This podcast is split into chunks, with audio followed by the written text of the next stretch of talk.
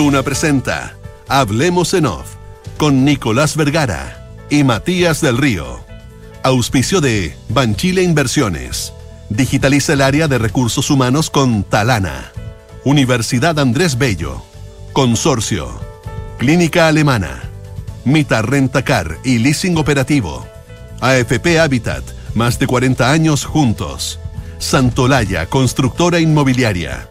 Nuevos sabores llegan a Monticello y Asociación Chilena de Seguridad.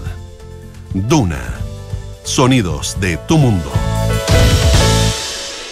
Muy buenos días, ¿cómo están ustedes? Son las 8 de la mañana con 7 minutos. Es viernes 9 de diciembre. Eh, la verdad, Matías del Río, que Santiago, yo, tú no estás, yo sé que tú estás en los territorios, así que, así que te cuento, eh, Santiago parece como de mediados de febrero. Eh, calorcito desde temprano y nadie en las calles. Matías. Matías, no escucho a Matías yo. Eh, bueno, vamos a tenerlo en algún, en algún instante a Matías del Río, pero porque, bueno, la idea era que se conectara, no lo tenemos. Eh, no está Matías del Río. Bueno, en fin, oye, eh, hay, vamos a, a, empezar como una especie como de año de la marmota, o sea, más que una especie, un año de la marmota, eh, porque volvimos a la propuesta constitucional original. Pero ojo, cuando digo que volvemos a la original, no estamos volviendo a, la, a lo los 50 miembros con el sistema del Congreso, sino que una anterior, cuando se había planteado que a partir Ahí del... estoy. Ahí está, Matías Sí, Pucha. sí, sí, qué, estaba, qué- estaba, qué- estaba. qué bueno. ¿Y qué pasaba, oye? No, no tengo idea, no tengo idea, pero aquí te estaba escuchando, te estaba, Estaba escuchando. escuchando, te estaba estaba escuchando que había mucho calor ahí. Mucho calor, sí, mucho calor desde muy temprano y, y además con, debe estar nublada la costa por lo mismo, ¿no? Sí, sí, de un lado, pero ojalá que salga un solcito, porque ayer estaba bien feo. Sí, lo que pasa es que cuando hace feo. mucho calor en Santiago cuesta mucho que se que se genere la, la, la- que se liberen las, la- la- las las, eh, las nubes en la costa. Entonces, ese es un fenómeno meteorológico. Pero hoy día no hay mucho que salir en ninguna parte, ni en la playa, en ninguna parte. Mientras tú no estés cerca de una televisión, hoy día está, está con oxígeno, digamos. Eh, sí, los ¿a, a partidos qué hora son los partidos? A las 11 y a Los las... partidos Apro- son exactamente a las 12 y a las 12 4 de la del día Croacia-Brasil y a las 4 de la tarde eh, Países Bajos-Argentina. ¿Cómo irá a estar Río? Yo, yo, yo les ¿Cómo era conté que río? Tuve... llegando. Ah, claro, yo vengo llegando a Río y me tocó un par de partidos de Brasil. Eh, impresionante. Me, perdió- me tocó la derrota de Brasil con Marruecos, pero igual celebraron como locos porque habían ganado el grupo.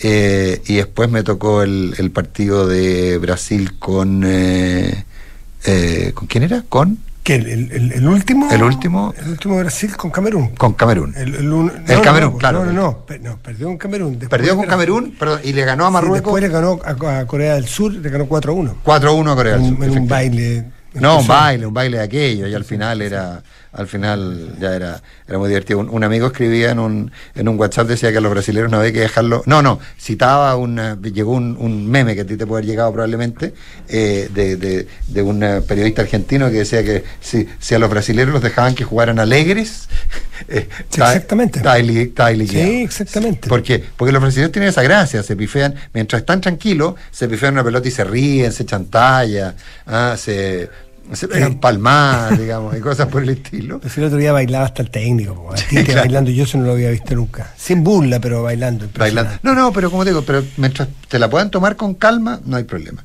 Así Oye, que- Nico, pero retomemos lo que, lo que estabas tú. eh, el, el acuerdo. Anoche estuvo conversando yo tarde, bien tarde, eh, con algunos de los negociadores y Yo con algunos también. negociadores que son, por lo general, haciendo la, comparación peras con peras, los mismos con que hablo en general, que son más pesimistas. Ahora sí que estaban más optimistas y uno de los factores fundamentales es, el- aparte de que ya se ve un poquito de luz al final del túnel, es que hay cansancio, mucho cansancio y necesidad de, llegar a acuerdo esta semana. Sí, por supuesto. O sea, o sea, ya, ya se plantea que si no hay acuerdo esta semana, yo ya lo he empezado a escuchar, no hay acuerdo. Pero ojo, Matías, que uno también empieza a escuchar que el que no haya acuerdo no significa que no vaya a haber eh, convención o cabildo.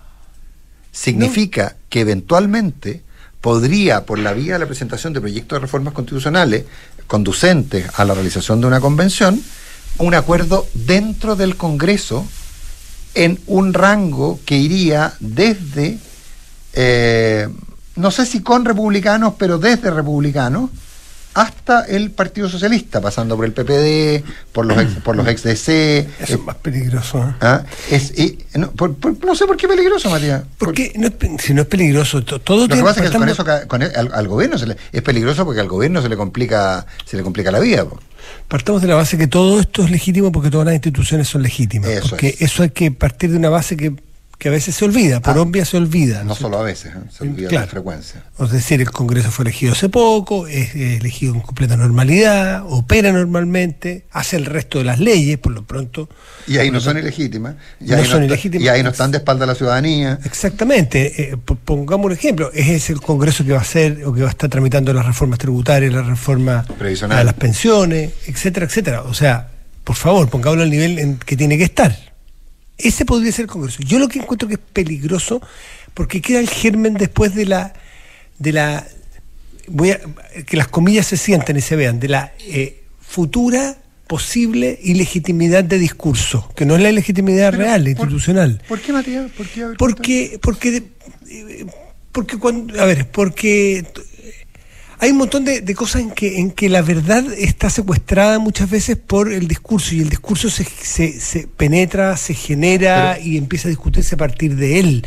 Claro. Eh, es el mira, el mejor ejemplo te voy a poner uno que es el más delicado de todo ese tiempo, el de la AFP. Sí. Cuando el problema que tenemos de pensiones no es de AFP, ¿y cuál es el discurso? La AFP. AFP, claro. Entonces sacar de ahí, de- es como cuando, Pero es que, cuando, espera, pero es que cuando Matías- tú te quedas enredado en el barro con un auto y patina y patina Sí, y patina. claro, y, y que, y al final lo que tenéis que hacer es, eh, eh, eh, en, Claro. vez de, en vez de ir en primera, ir en segunda, porque así, así, así Nico, menos. Pero, y- Matías, Nico, el punto es que, no, es que, es que oye, yo- pero deberías avanzar, pero es que no avanzas. po. Es que yo creo que me, y que yo creo que tú me entendiste mal. Eh, o yo me expresé mal, más bien, eso tiene que haber sido. Eh, yo no estoy planteando que eh, la solución vaya porque el Congreso redacte una nueva constitución. Lo que yo he escuchado es que hay un acuerdo que tramite en el Parlamento una reforma constitucional que lleve a una nueva convención. Ah, que lleve una nueva convención. Sí, Ya, ya, ya, eso es lo que yo he escuchado. No, Ah, no, no, pasando no, por convención. ¿Ah? Yo creo que hay que pasar por convención por un problema de, sí. Yo- serlo y parecerlo. Yo te diría que en ese sentido hay bastante, hay bastante convencimiento. Entonces, ¿pero qué es lo que ocurriría si finalmente, a ver, aquí hay, hay un problema práctico. Hay quienes no están sentados en la mesa, no están sentados en la mesa negociadora. Eh, eso no lo consideremos, pero dentro de los que están sentados en la mesa negociadora, hay quienes finalmente están poniendo todo tipo de trabas permanentemente. Me decía, hoy día es viernes, me decía el miércoles, alguien me decía, mira, si uno, inclusive me dice, me atrevería a meter a los republicanos, si uno desde republicano, no sé si entro o fuera, hasta el Partido Socialista, estamos bastante de acuerdo en cómo hay que hacerlo. Inclusive me decía, si tú te corres un poquito más, parte del Frente Amplio, también está de acuerdo. Sí, pues. Pero si lo dijo el senador La Torre en un momento. Claro, pero, pero es que la torre yo creo que está al lado de allá. ¿eh? La torre no está al lado de acá, está al lado de allá. Pero, pero, pero a lo mismo. No, el, el punto es que no sé, está Mirosevic, o sea, está el- el- están los liberales, eh, una parte de RD, tú en ese sentido tienes razón, hay una parte de RD que, que, que no sé si es, no sé si es la torre propiamente tal, pero hay una parte de RD eh, que está por un, por, por una solución de ese tipo. O sea, que está, que está por, por, por resolver el problema rápido. Entonces el camino podría ser, ¿sabes qué? No, no, esta mesa no funcionó, no tenemos una propuesta eh, y nosotros vamos a presentar un proyecto de reforma que está apoyado, ah, recuerde que ahora son solo cuatro séptimos, eh, que tenemos los votos suficientes para avanzar. Eh, ahora, una discusión parlamentaria llena de indicaciones, idas, No, se puede se puede alargar muchísimo, eso es verdad. Pero, pero bueno, acuérdate que la modific- la, la del, acuérdate que mm, tenemos el ejemplo, Matías, de lo que ocurrió con el acuerdo de noviembre. El acuerdo de noviembre juntaron un grupo de expertos y el grupo de expertos se puso de acuerdo, se mandó ese proyecto y salvo la indicación del, mira la, la indicación pequeña, pero en fin, salga la indicación de, la de, la- De de las listas de independientes. Claro, de listas fue- independientes, se aprobó el resto ¿Qué? tal cual lo habían planteado los... eh, Sí, pues estás tocando tú el punto clave la lista de independientes, porque según todos los expertos, gran parte de los expertos, ahí estuvo el problema. el error. Eh, el, el error porque, claro, tú le diste la posibilidad a gente inmaculada, que no pertenece a partidos políticos, gente sin sin ninguna ninguna tara, gente perfecta. en No, general, gente perfecta, no, no, no, perfecta, gente- gente perfecta. Y que además representaba al pueblo. Entonces, eh, cómo no, no, se podía votar por ellos?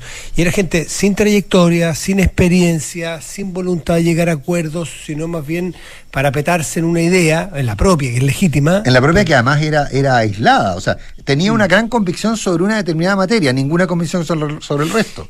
Y, allí, y, recordémoslo porque a veces hablamos nosotros dando por hecho que todos se acuerdan, lo que sucedió allí, que a los independientes se les permitió por esa vez formar listas o operar como listas. Entonces compitieron mano a mano con los partidos.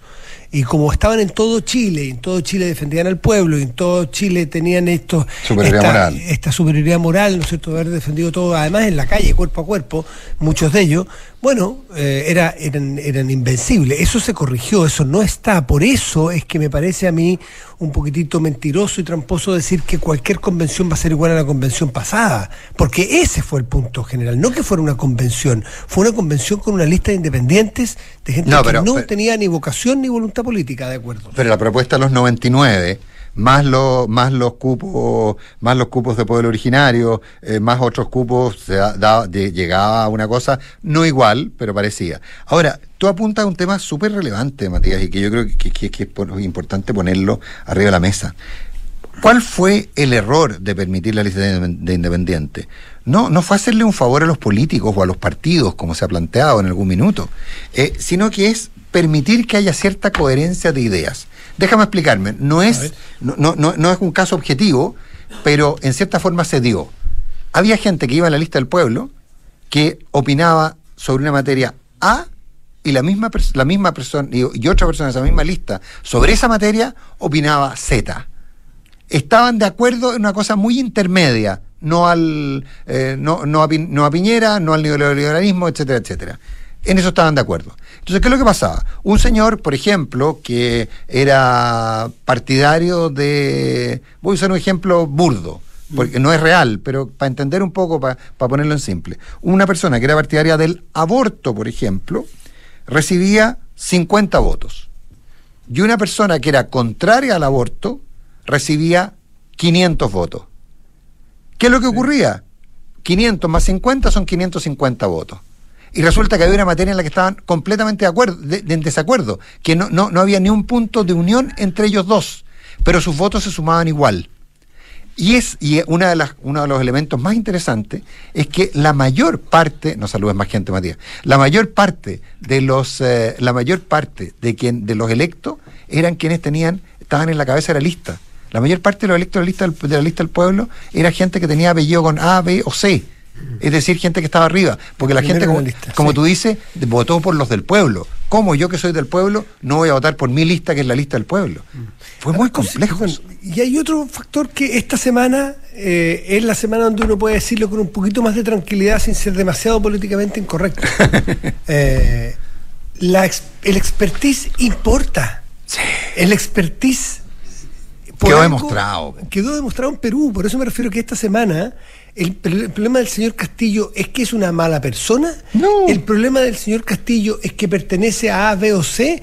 El, alguien dirá, sí, lo que pasa es que pertenecía a una N. No, no es verdad. Porque Ollantumala también, Toledo también, y ya Perú hace rato que tiene presidentes que, que son, podemos decirlo, multiétnicos. El problema no es ese. El problema del señor Castillo, tema que vamos a hablar más adelante, era que era inepto para el cargo. Lo dijo él, no lo digo yo, lo dijo él. dijo, no sé cómo se gobierna, no estoy preparado para esto, ayúdenme. Entonces, eh, se paga muy caro. Y eso para una presidencia de la República, que decir, es, lo, más, es lo supremo, ¿no es cierto? Porque es un jefe de Estado. Pero para hacer una constitución se requieren ciertos expertices. Lo que no se requiere son los expertices de ingenieros, abogados o no sé qué. Se requiere antropólogos, se requiere sociólogos, se requiere economistas, abogados, etcétera. Pero, pero hay que decirlo porque es como políticamente incorrecto. Tú dices, no, es que no sé solo profesionales porque es la élite. Eh, se necesitan conocimientos para legislar, se necesitan conocimientos y expertise para poder hacer una constitución. Eh, tú podrás recoger el sentir de muchos grupos y mucha gente, grupos de interés, eh, grupos identitarios, recógelo. Pero gobernar o legislar o hacer constitución desde el identitarismo o desde solamente tu etnia, sea cual sea esta, no, no es razonable, no, no, no da buenos resultados. Miren lo que vimos nosotros. Creo que esta es la semana donde podemos decirlo sin que nos acusen de ser eh, particularmente crueles con quienes no tienen un, un, expertise. A mí me pasan un avión a volarlo, el avión se va a caer, se los garantizo, no lo hagan jamás. O sea, ya hay un riesgo en pasarme un micrófono, imagínate un avión. Pasarme una constitución, imagínate. Imagínate. 8 de la mañana con 21 minutos. Bueno, pero Nico. Ah. No, no, no, está bien. No, Perdón, un, un, cogollito que quedó el anterior. De lo que me señalaba esta persona, dice Ah, sí, que po. tendrían acuerdo para partir discutiendo con hoy con el 100% electo. Sí. Ese es el- sería el punto de partida de hoy, que ya es un punto de partida que dejaría, si es así, dejaría fuera una de las dos alternativas. Había dos hasta el jueves, hasta el miércoles, dejaría fuera una de las dos. Entonces, discutir sobre una única alternativa eh, ya sería entrar en, en- en el detalle más fino, lo del tema electoral, Sí, pero el tema de cómo hacer el sistema electoral para elegir esas personas, en fin. Hemos visto que el diablo está en los detalles. Sí, pero sería Por- cin- porque sería son cin- 50, porque si son 50 con el eh, con el sistema del Senado, va va, va como tuvo en, eh, en, en todo lo que es Chile vamos, en toda la oposición. Va como tuvo, pero si es 50 redistritando para permitir, por ejemplo, que la región, re- región metropolitana y Valparaíso tengan más representantes que los que tendrían las, de- las otras regiones, lo- con lo cual algunas regiones perderían, ahí empieza. Por eso hoy día, lo que decía más temprano la Faunde, eh, hoy día llegan, hoy día concurren los expertos electorales. Eh, Exactamente, ese es el punto. Hoy día van porque hay que ver cómo elegir esos 50. ¿Cómo elegir esos 50? Ya, ahora sí. Cerramos. 8.22. Oye, yo quería eh, meterme en un tema eh, que, que hay un enredo, de- cruzamos las pautas, pero Dale nomás. eh, eh, hemos, hoy día se supo, se supo que ayer se formalizaron a, a un montón de médicos, la mayor parte, de todos ellos extranjeros, los que quedaron detenidos eran todos extranjeros, eh, y, y con esto se revela esta verdadera industria de las licencias médicas falsas. Eh, es bien impresionante, Matías. Perdón, esta industria es más antigua que la que, que- que la del cobre en Chile, yo creo. ¿ah? Eh, Eh, porque realmente años, pero muchos años. Vamos a ver si la fiscalía. Bueno, ahora- a ver, empezando por Matías, por cuando el que tenía un primo médico era el que no daba la prueba. po. Eh, ya, pero sí, eso siendo absolutamente irregular es, Eh, es anecdótico, es anecdótico. Yo te, yo te he contado a ti varias veces que el año 2000, o, 2000, Sí, pues. 2000, o 99, me acuerdo de haber hecho un reportaje cuando inauguramos el diario La Hora. El reportaje que hice, yo salí a comprar, es feo decirle, pero era para un reportaje, de la caja chica del diario salí, salí a comprar eh, certificados falsos. Y, y- y- y compré 10. Y compré 10 buscando distintas formas. Busqué hombres, mujeres, traumatólogos, pediatras. Sí. Eh, no, no compré ginecólogo porque no se me ocurrió, digamos, pero compré Claro. 10 certificados falsos de, de- de- y los mostramos en el reportaje. Y lo peor, te voy a agregar, esto fue el año 2000 o 99. Esto fue en... Antes, yo creo. Ah, no, no, no, no, no. no. y esto no, fue 99, en, 99. en- en una eh, Sí. buena parte de los que compré estaban ubicados en esa época, no se le podía decir que en extranjero, en- yo lo compré puro chileno, en la parte alta donde estaba FONASA, ahí en moneda 1040, si no me equivoco, un edificio que había muchas muchas eh, consultas médicas que la verdad que no tenían ni siquiera una pesa en las consultas médicas y eran médicos eh, profesionales, certificados y todo, y te daban certificados falsos. Por lo tanto, esto es una industria vieja que se ha mirado siempre para el lado y este es el gran costo del, de, Claro, de y- y, de la ISAPRE. pues. Y ahí es donde yo, y ahí es donde yo, yo, porque uno de repente eh, tiene la tendencia, o son, no, uno no, pero uno escucha conversaciones, ay, pero si a las ISAPRES ganan tanto, oye, el fisco, no, si no está mal, y mira, y oye, fulanito tal está, está con problemas de, de- de- de plata, oye, que se consiga una pe- que se consiga una licencia y haga otra pega. Lo hemos visto, lo hemos escuchado muchas veces, y, hay- y había, creo que ahora menos, pero había una cierta legitimación social de esto. Cuando tú ves las características de la industria, cuando tú ves que se formaban centros médicos, que había redes, eh, eh, eh, No, etcétera. esto es otra cosa ya que la que vi yo en su momento. Exactamente, Esto ya, ya, era, ya, era- ya era una industria. Pero el problema práctico es que todavía yo creo que en alguien queda la lógica de que, bueno, es una pillería.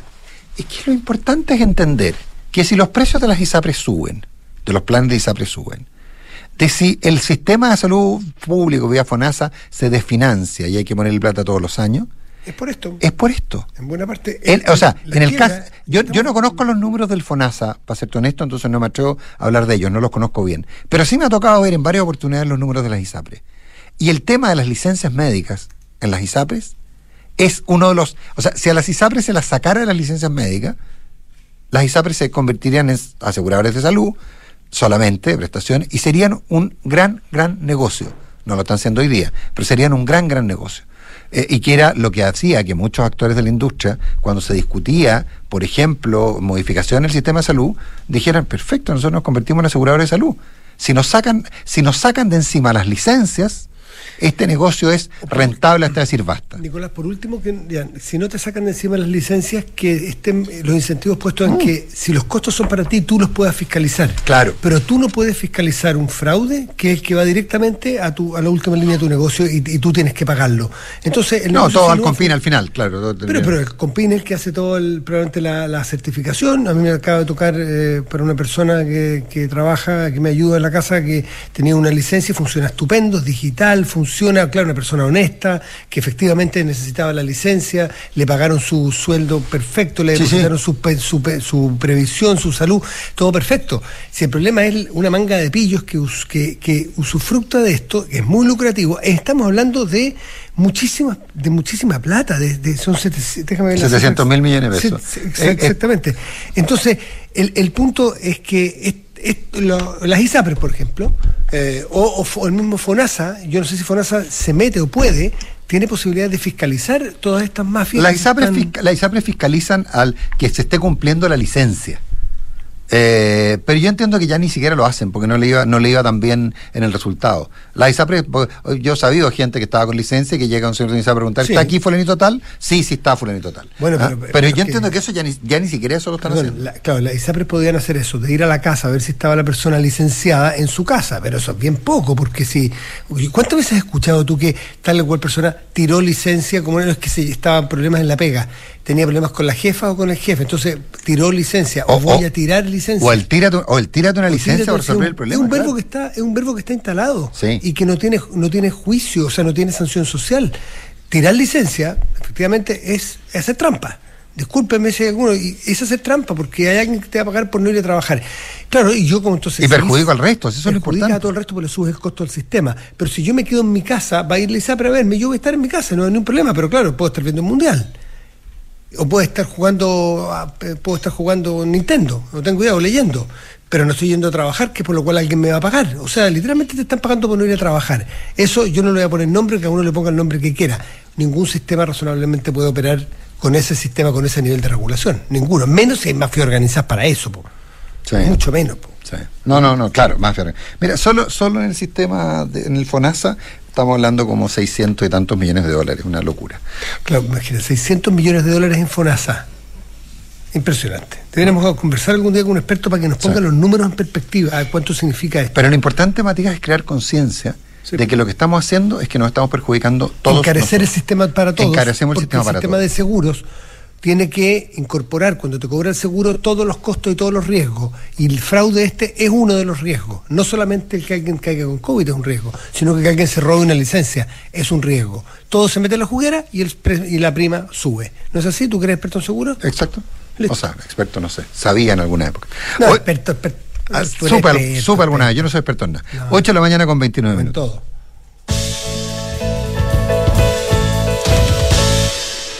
Oye, eh, ¿Tenemos que hablar un poquito del Perú antes de, nuestro entrevistado incluso o no? no, yo, yo, pues, yo, creo que, habría que...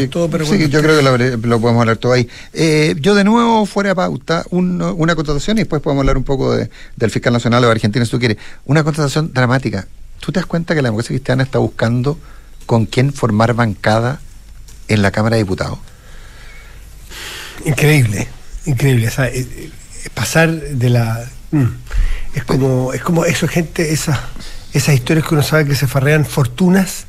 Eh, esas, familias, esas familias que tenían una casa que era una manzana completa y que después tú sabes que están viviendo en un cité.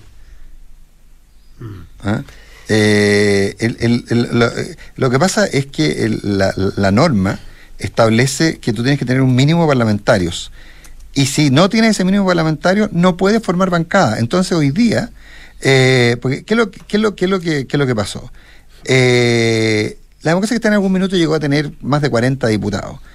Eso estaba buscando el dato exacto. Sí, ¿Cuánto, pero mira- cuánto era a principio de. Al- el 90 al 94 tenía, entre el 90 y el 94, eh, ¿Te tú exactamente? Sí, eran, tuvieron 40 diputados. Un tercio exacto de la, de la Cámara de Diputados de aquel entonces, que estaba compuesta por 120 integrantes. Hoy día son 150 legisladores, la Cámara tiene el 3,2% del total. Recordamos que renunciaron Miguel Ángel Calisto, Joana Pérez y Jorge Zafirio, con lo cual no llevan al mínimo, al, al umbral mínimo que exige la norma, que tiene que exija que sean siete miembros para constituir una bancada. Por lo, por- porque si tú quieres constituir bancada, tienes que conseguirte más gente. Y se quedaron con menos de siete, con la Iga Calisto, Joana Pérez y Jorge Zafirio. Acuérdense, no importaba nada que se fueran los diputados, estaba lo mismo, era, era libertad.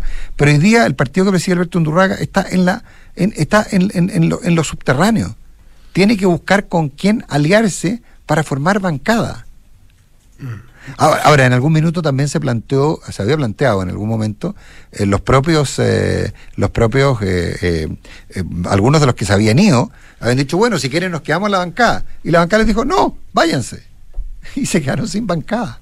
¿Cuántos diputados tiene hoy día la democracia cristiana? ¿Cuántos le quedan? espérate, cinco, ¿no? ¿Les quedan cinco? Cinco. Cinco de 150. El año 90, o sea, las elecciones del 89, para la legislatura que partió en el 90, la democracia cristiana tenía 38 de 120. Claro, pero, pero, acuerda, pero acuerda que en esa época se habían, eh, se habían elegido 26%. se habían elegido como independientes Osain Sabac y Milenko Bilicic, los que después entraron a la democracia cristiana, con lo cual la democracia cristiana llegó a tener exactamente 40 parlamentarios. ¿40 o sea, parlamentarios? 40 Ya. parlamentarios. No, sí, sí, es que sí, es muy, es muy loco lo, de, lo, que- de lo que estamos Y, hablando. tenía, y en el Senado, o sea, la democracia cristiana tenía, trein- tenía 13 de 47. eh, claro, tenía un 32,18%. Había una pequeña distorsión de los cinco, senadores. tiene cinco diputados, tiene cinco diputados hoy día Ya. la, la O sea, bancada. esto, estas son las ruinas de la democracia cristiana, literalmente las que están administrando. Alguien está administrando, alguien está. claro, pero, pero, está- pero ni siquiera, pero por ahora ni siquiera tienen valor arqueológico. Claro, no, no tiene capacidad de hacer una. de, de tener una, una bancada propia. Tendrán que sumarse a otra bancada. Claro. Como los independientes. Como los independientes. 8, de la mañana con 33 minutos. Oye, muy, muy breve eh, el tema del fiscal nacional. Eh, ah, dicen que habría, se habría aprendido la lección y que demorar mucho la designación del fiscal nacional eh, fue un error, que eso permitió que aparecieran muchas voces disidentes y que esas voces disidentes fueron las que finalmente hicieron que aparecieran los lados oscuros, comillas, porque no eran ni tan oscuros, de los currículums de los candidatos y lo que llevó a que hubiera campaña, eh, tiempo para hacer campaña. Daría la sensación hoy día de que eh, se habría aprendido la lección y la cosa funcionaría un poquito más rápida y la gente que sabe, tú sabes a qué me refiero, eh, sostiene que apuesta la mitad de su sueldo eh, a, a que va a salir sin ningún problema Ángel Valencia. Es que creo que es la única alternativa que evita toda clase de problemas, porque si entraste a barajar, o sea, si, si la Corte Suprema lo que hizo fue darle continuidad al sistema anterior, al abrir o al, o al llenar solamente los dos cupos que quedaron y no reiniciar un sistema que podía serlo, un sistema totalmente nuevo, o un proceso más que sistema, un proceso nuevo. Al darle continuidad al anterior, lo lógico es que si había dos candidatos con 17 votos, el presidente eligió a uno de ellos, lo lógico es eh, que sea ese mismo de los 17, pese a que tuviera alguna inhabilidad manifiesta, que no es el caso que, sepamos. eh, por lo tanto, yo creo que para evitar ruido eh, va a ser como lo más fluido posible, darle la mayor fluidez posible. Ahora, allá uno saber qué va a pasar en el Senado, porque vimos ya que nadie es capaz de ordenar nada, pues ni los propios socialistas pudieron ordenarse, ni, ni, ni la derecha puede ordenarse. Esperamos que si algún senador ahora sale, pida permiso o avise. Que, que- que no sé si hasta cuando uno iba al colegio iba al baño pedía permiso, ¿cómo no vas a poder Avisar. eh, si, eres, si eres senador no vas a avisar No, que vas a salir para ah. que se cuenten los votos Ah, o sea, como hay que contarlos? Amoroso si tú creís que, que se fueron, que se les olvidó pedir permiso. No, pues si fue una forma de votar. Además, Tú sales a- a- y avisas o sales y no avisas, con lo cual se cuenta distinto tu voto. Si Así. sales y no avisas, tu voto supuestamente tú estás en la cafetería o en el baño. Y estás en otro país. Entonces tu voto quedan los quórums arriba. Sí, eh, aquí si todos se lo toman en serio, eh, yo creo que la alternativa va a ser esa, darle fluidez al proceso que ya se inició con el fallido nombramiento de Morales. 8 de la mañana con 35 minutos. ¿Vas tú, Matías, o yo? Parto yo si tú quieres. Dale. Como tú digas. Dale, dale. Eh, ya no necesitas ir a la clínica si tú. Espérate que me le cayó aquí mi pantalla. Épale. ¿Qué pasó? Perdona. No, no, fue un problema de mi computador. Sí, ya, ya no necesitas ir a la clínica si tú o tu hijo tiene tos, fiebre o dolor de garganta. Consulta con los especialistas de teleurgencia de clínica alemana.cl y evita tiempos de espera. Si es tu salud, es la alemana. Ahorra tiempo y costos en la gestión del área de recursos humanos de tu empresa. Hazlo con Talana. Dedícale más tiempo a tu equipo. Conoce más en talana.com. Porque soy un buen inversionista, busca números y no palabras. Decídete hoy por un departamento Santolaya. Te regala hasta 24 dividendos para comprar con solo el 10% de pie. El académico de la Universidad Andrés Bello, el doctor Luis Barraza, lideró un equipo de científicos que desarrolló una nueva familia de nanopartículas que aportarán a disminuir la toxicidad de las quimioterapias, haciendo más eficientes los tratamientos contra el cáncer. Más información en aporte.unap.cl. Universidad Andrés Bello. Calidad, compromiso, orgullo.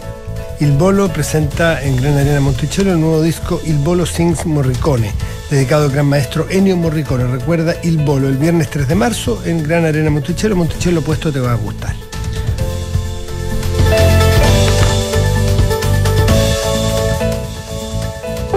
Digitaliza tu área de recursos humanos con Talana, la más completa y robusta plataforma para la gestión de personas. Ahorra tiempo y costos, gestiona los turnos de tu equipo, firma digitalmente, calcula remuneraciones, establece y cumple objetivos y encuentra el talento ideal para tu empresa. Todo desde un solo lugar. Únete a las miles de empresas que ya han digitalizado su área de recursos humanos con Talana. Conoce más en talana.com.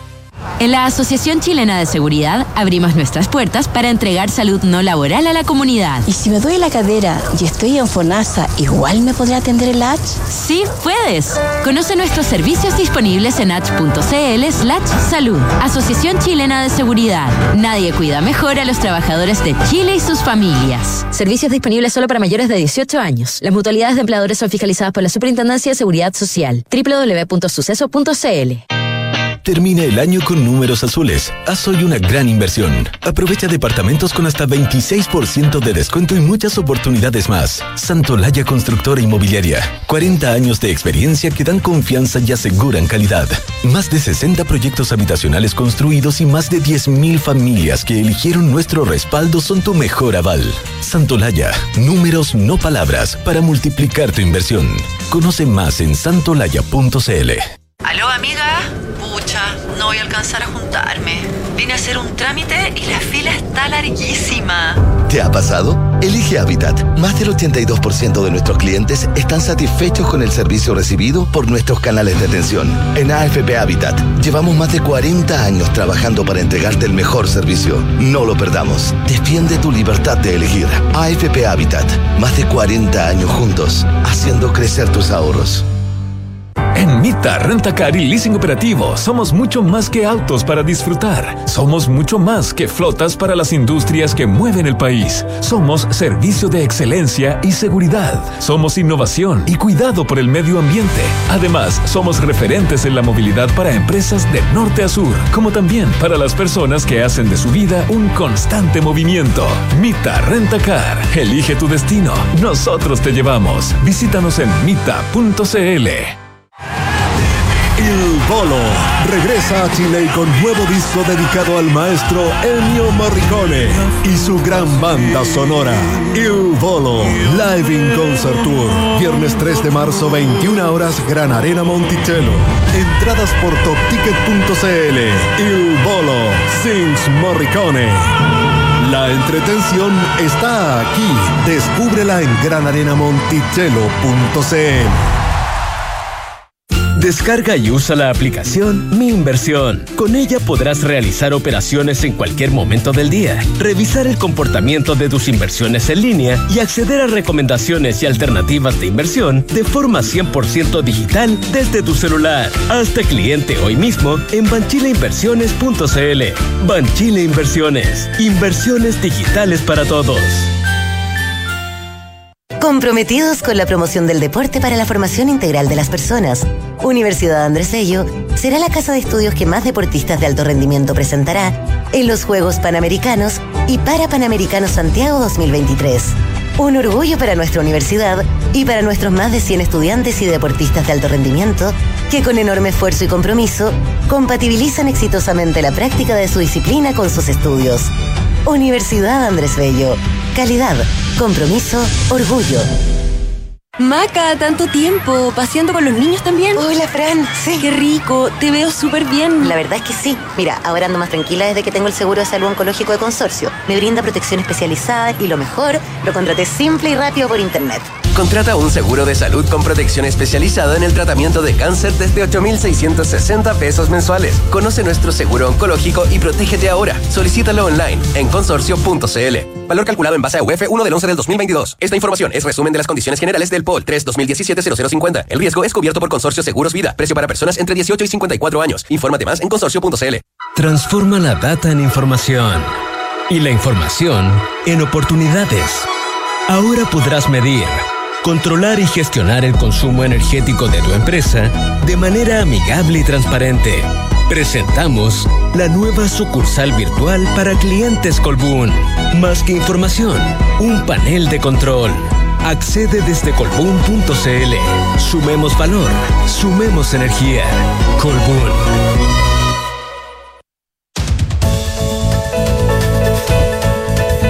Perdón. Eh, si quieres un seguro de salud que te entregue una protección especializada en el tratamiento del cáncer y una indemnización de, de 50 UF de libre disposición frente al diagnóstico comprobado de cáncer, cuenta con Consorcio. Solicítalo en consorcio.cl. Y las decisiones de ahorro que tú tomas, Nicolás, Que yo tomo, claro. definen tu futuro. En Banchile Inversiones quieren que sepas la importancia de tener un APB. Ingresa a banchileinversiones.cl, infórmate y comienza tu APB ahora. Y Matías, con Mita Go, disfruta del verano con máxima libertad y suscríbete a un cero kilómetro con todos los trámites incluidos y los mejores beneficios. Elige el modelo que más te guste, debe ser grande seguramente, ecológico, eh, tenga un plan flexible y pie que, el pie que quieras dar y listo. Suscríbete en mitago.mita.cl. Suma tu equipo los más de 2,7 millones de trabajadores que ya son parte de la mutual líder del país. De una con la H, Asociación Chilena de Seguridad. Y en AFP Habitat llevan más de 40 años trabajando para entregarte el mejor servicio. No lo perdamos. AFP Habitat, más de 40 años juntos, haciendo crecer tus ahorros. Son las 8 de la mañana con 43 minutos. A- a- hablamos en off en Radio Duna. Y no, sí. Ahora sí, Nico, estamos conectados con Perú. Estamos conectados con Juan Carlos Fischer, presidente de la Cámara de Comercio Peruano-Chilena. Eh, Juan Carlos, ¿qué tal? Muy buenos días. Tú estás en Lima, ¿no? Muy buenos días, estoy en Lima efectivamente. A ver, eh, eh, ¿cómo se ve la perspectiva? Eh, porque mal que mal, al revés de lo que uno imagina, el, el presidente Castillo tiene una base de apoyo eh, que aparente, aparentemente, no te decir que esté intacta, pero que se ha mantenido. Eh, ¿se, se, se palpa eso? No me diera la impresión. Yo no, no, no, no, no veo dónde está esa, ese bolsón de apoyo. Tiene, digamos, hay un, un- sector eh, que podría considerarse en ese lado, pero mayoritariamente y abrumadoramente mayoría eh, está en contra. Juan Eso es Carlos, un hecho concreto. ¿En qué, ¿En qué momento sientes tú que en Perú... Lo, lo que pasa es que hay que explicar también la elección de Pedro Castillo en el contexto que se dio, porque Claro, la otra, la, altern- la alternativa era, era Keiko Fujimori. Eh, si estuviéramos hablando de partidos tradicionales, con raíz, con estructura, con historia y tradiciones, sería distinto, pero aquí es un problema que ya viene arrastrándose. Entonces, salió elegido con apenas un poco más del 50%. ¿En qué momento la población o, o- o en Perú se dieron cuenta de que esta era una persona que no estaba habilitada eh, técnicamente, él lo dijo él mismo, eh, no sabía gobernar, pidió que lo ayudaran a gobernar? ¿Cuándo se dieron cuenta que había sido un error directamente? A ver, aquí tendríamos que ver desde qué, desde qué perspectiva se mira eh, ese error. La gente, eh, digamos, un poco más informada lo tuvo claro desde un inicio. Cuando una población se ve obligada a votar por el mal menor, que es algo que no es extraño en Perú, eh, ahí es donde vienen evidentemente las distorsiones. ¿No es cierto? El anti-voto juega un papel tremendamente importante y distorsionador en la voluntad popular en general. Entonces todo depende de quién hace más ruido. Entonces eh, el antifujimorismo a ultranza en su minuto jugó en contra, elevando a este personaje a, a, a Palacio de Gobierno con una aprobación con un porcentaje muy bajo, que en lo que a mí, a mí concierne lo convierte casi en írrito, porque ninguno de los dos sacó un porcentaje que pudiera considerarse mayoritario. La gente además no fue a votar eh, co- como debió. Entonces, eh, cuando se tiene a una persona que no está preparada para asumir este reto, que no yo creo que él no, no, no nunca supuso que iba a lograrlo. No nos olvidemos que el expresidente Castillo era un eh, dirigente magisterial, eh, regional, y mm, no pasó de ahí. Claro, que, que su, gran su gran virtud fue haber hecho una huelga, un paro inmenso de grande que, y que fue muy extenso y que logró notoriedad a Pedro Castillo. Pero Pedro Castillo no era ni siquiera el líder de, de su No, grupo, no, era, era Cerrón. Era No, pero Cerrón no, Cerrón. no estaba habilitado eh, judicialmente para poder ser candidato. Entonces pusieron a Pedro Castillo, que era un señor que, que es como si me ponen a mí, a, a, insisto, a manejar un avión. digamos.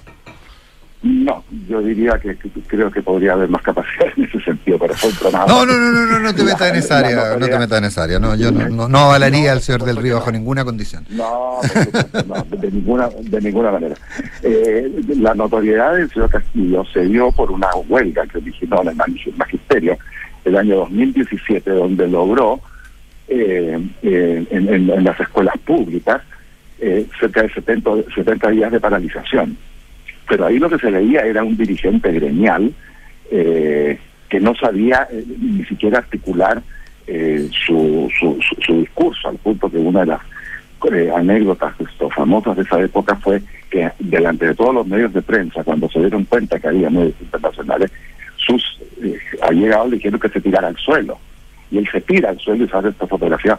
Entonces, a ese nivel estamos hablando de un, un dirigente, digamos, que no estaba preparado para esto. Entonces, cuando la población se lo obliga eh, eh, para eh, eh, eh, a, a votar por el anti, es que pasan las cosas que han pasado y que se sucedieron y empezaron desde el día uno con el primer eh, gabinete que puso este señor. Ahí empezó al principio el PRI y ahí se teníamos claro señor dónde etcétera. nos, nos íbamos a dirigir. Ahora, eh, sí, una, una cosa que, que las cifras hablan bastante bien, y este es un problema de Latinoamérica en general, porque lo de Argentina que acabamos de ver es algo similar. Recuerdo yo que eh, Kirchner, Menem y Kirchner que pasaron a segunda vuelta, que no se hizo eh, 25, 26 o 23%, con eso se pasaba a segunda vuelta. Habla de fraccionamiento. Aquí el señor Castillo pasó con un 18,9% a segunda vuelta y que Fujimori con un 13,4%. Entonces, elegir entre alguien que tiene el 18% del electorado habla de que el problema es anterior. Es cómo llegas tú con alternativas más amplias a, a- a la segunda vuelta, con, con- con- con más apoyo, ir juntando apoyo desde antes, no llegar a la segunda vuelta a improvisar, que es lo que pasó aquí. Exacto, y con un porcentaje que se suman los dos. Porcentajes es impresentable, esa es la presidencia, o, o en, una, en un balotaje. Tener eh, esos dos porcentajes juntos es, es, es Claro, siniestro, tre- porque ahí es- es lo que ha 32%. Menos de un tercio, menos de un tercio del electorado votó por alguno de los dos que pasaron a segunda vuelta en Perú. Exactamente. Juan Carlos, eh, pero bueno, hay aquí una, un- una suerte de visión o creencia respecto que, por ejemplo, eh, la economía peruana está completamente desacoplada de la política. Eh, siempre se plantea, fue hace bastante tiempo, que Perú eh, al final del gobierno del presidente Toledo estaba creciendo al 8% y la popularidad del presidente Toledo era 7%. Es decir, da, da un poco lo mismo, digamos, y que hay una suerte de cuerdas paralelas eh, en la lógica entre el mundo empresarial y el mundo y el mundo político. De hecho, que, que- que no es una gran preocupación porque finalmente corren por vías paralelas.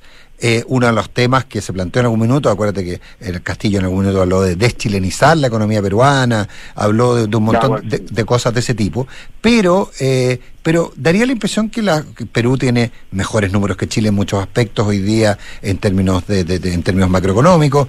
¿Daría la impresión entonces que es cierta la teoría de las cuerdas paralelas o tú ves que ya con Castillo se, se había cruzado un límite?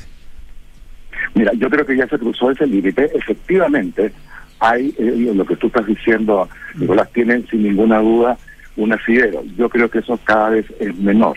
Hoy día las cifras han amanecido en los diarios. Por ejemplo, la, el, el crecimiento que espera el, el Ministerio de Economía para el próximo año es de 3,9%. Sin embargo, la media que da el Fondo Monetario Internacional y el Banco Mundial hablan del 2,5%. 2,5, de crecimiento, ¿ok? Sí, algo así. sí. 2,5 son que dicen las cifras a hoy del Banco Mundial.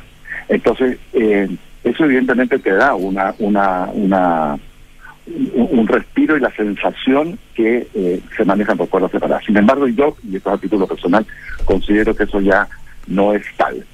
Eh, la incertidumbre que se ha vivido eh, en el último año ha sido terrible, terrible. Y ahora, eh, con el cambio eh, de, gobierno y las muestras que está dando en 24 horas la nueva presidente, eh, podríamos pensar que esto tendría a una a una eh, luna de miel, digamos, que no va a ser larga de ninguna manera, porque no nos olvidemos que está que la presidenta Boluarte no tiene bancada en el en el, en el Congreso. Eh, no, no la- viene de las mismas canteras del expresidente Castillo. Eso, eso te iba a decir. porque- Claro, viene ahí ¿qué- mismo, sí. ¿Qué los hace pensar que Dina Boluarte va a ser distinta si los planteamientos con los cuales se presentó frente al electorado son los mismos? Eh, salvo Porque hay una que gran uno. diferencia, Nicolás. Eh, María. Hay una gran hay una gran hay una gran diferencia ahí. Eh, número uno que eh, ya ha visto lo que puede pasar. Eso sí, eso sí, todos aprenden. vi- y, y- y- y la- y el aprendizaje no ha sido no ha sido fácil. Ella en un inicio dijo que si es que renunciaba o se iba el presidente Castillo, ella renunciaba y se iba con él. Y fíjate que ya cambió. Bueno, y, ella- y ha aceptado esta, esta transición constitucional. Ella ya se había separado. Ella se había separado un poco ya del presidente Castillo, el 25 de ver, noviembre. pero en los últimos días. Sí, en los últimos días. días, te voy a decir. En los últimos días apareció hasta con ropa distinta, un mensaje distinto. Ella no firmó, por ejemplo, el acuerdo de la de la del gabinete ministerial Ella no hablando quiso ser de parte. Ella no ella quiso no ser quiso. parte del último Ella- gabinete. y eso fue un, un, un campanazo importante que, que fue lo que nos hizo poner en alerta que algo se podía dar eh, en este minuto. Nunca se supuso, y ahí tengo que ser absolutamente honesto, y, y salvo los que son politólogos o especialistas en el tema que siempre eh, opinan en contrario a lo que digo yo, yo creo que aquí ha habido una eh, sorpresa absoluta. Nadie se imaginó lo que iba a pasar el día de ayer, y menos en los términos en los que se dio. Hay quienes Entonces plantean- la, la Presidenta Boluarte, la Presidenta Boluarte tiene un reto por delante. Los indicios que ha dado Nicolás ayer, llevando a las dos bancadas impulsadoras de las de la institución del expresidente Castillo, que se han sentado y se han querido ir a sentar a Palacio con ella, eso es bueno. Eso es bueno, pero hay que ver hasta dónde llega. Ella, por ejemplo, que creo que sí ha sido un error, el haber eh, dicho ya en dos oportunidades, tanto en su primer discurso a la Nación como ayer en declaraciones a la prensa, que su mandato está constitucionalmente establecido hasta el año 2026, Claro. lo cual es cierto.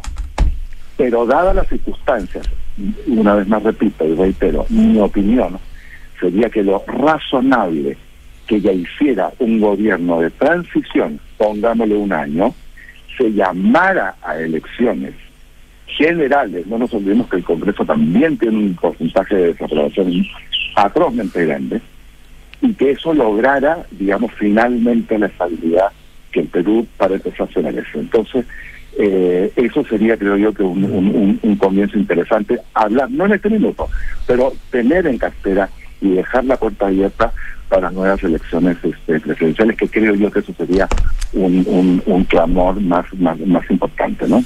Estamos conversando con Juan Carlos Fischer, que es presidente de la Cámara Peruano-Chilena de Comercio desde Lima.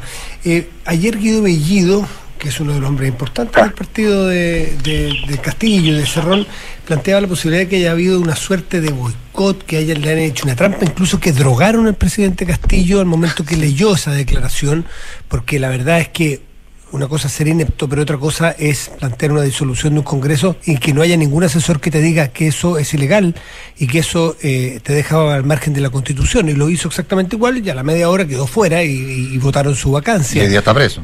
Y hoy día está preso. O sea, el señor no se dio cuenta que le dieron, un- le dieron algo para leer que, que estaba malo. No, no se dio cuenta él. ¿Tú crees que a esos niveles se puede haber llegado? Y si es así, ¿cómo va a reaccionar, por ejemplo, el grupo? ¿Quién está detrás? Estaba. Mira, eh, yo te diría, eh, Matías, que no. La verdad que eso es un, un pretexto de un ser que, que dicho sea de paso, eh, el señor Bellido no votó, o sea, que el congresista no votó porque estaba, se supone que en, eh, fuera de Lima, las distancias por avión en, en- en Perú con, con Lima no son más de una hora en, en ninguna circunstancia. Yo tranquilamente lo pudo haber hecho vía celular. Eh, se abstuvo, ni siquiera se abstuvo, su, su votación no, no figura.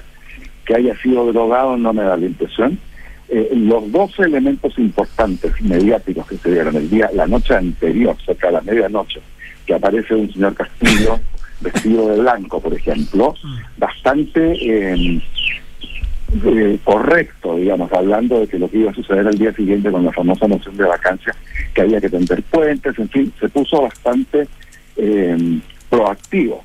Sin embargo, el que habló al día siguiente con manos, ustedes lo tienen que haber visto, temblorosas absolutamente, y leyendo un documento que no hay duda alguna que no escribió él. Él no tiene ese nivel de articulación para poder utilizar inclusive palabras académicas que no están dentro de su vocabulario normal.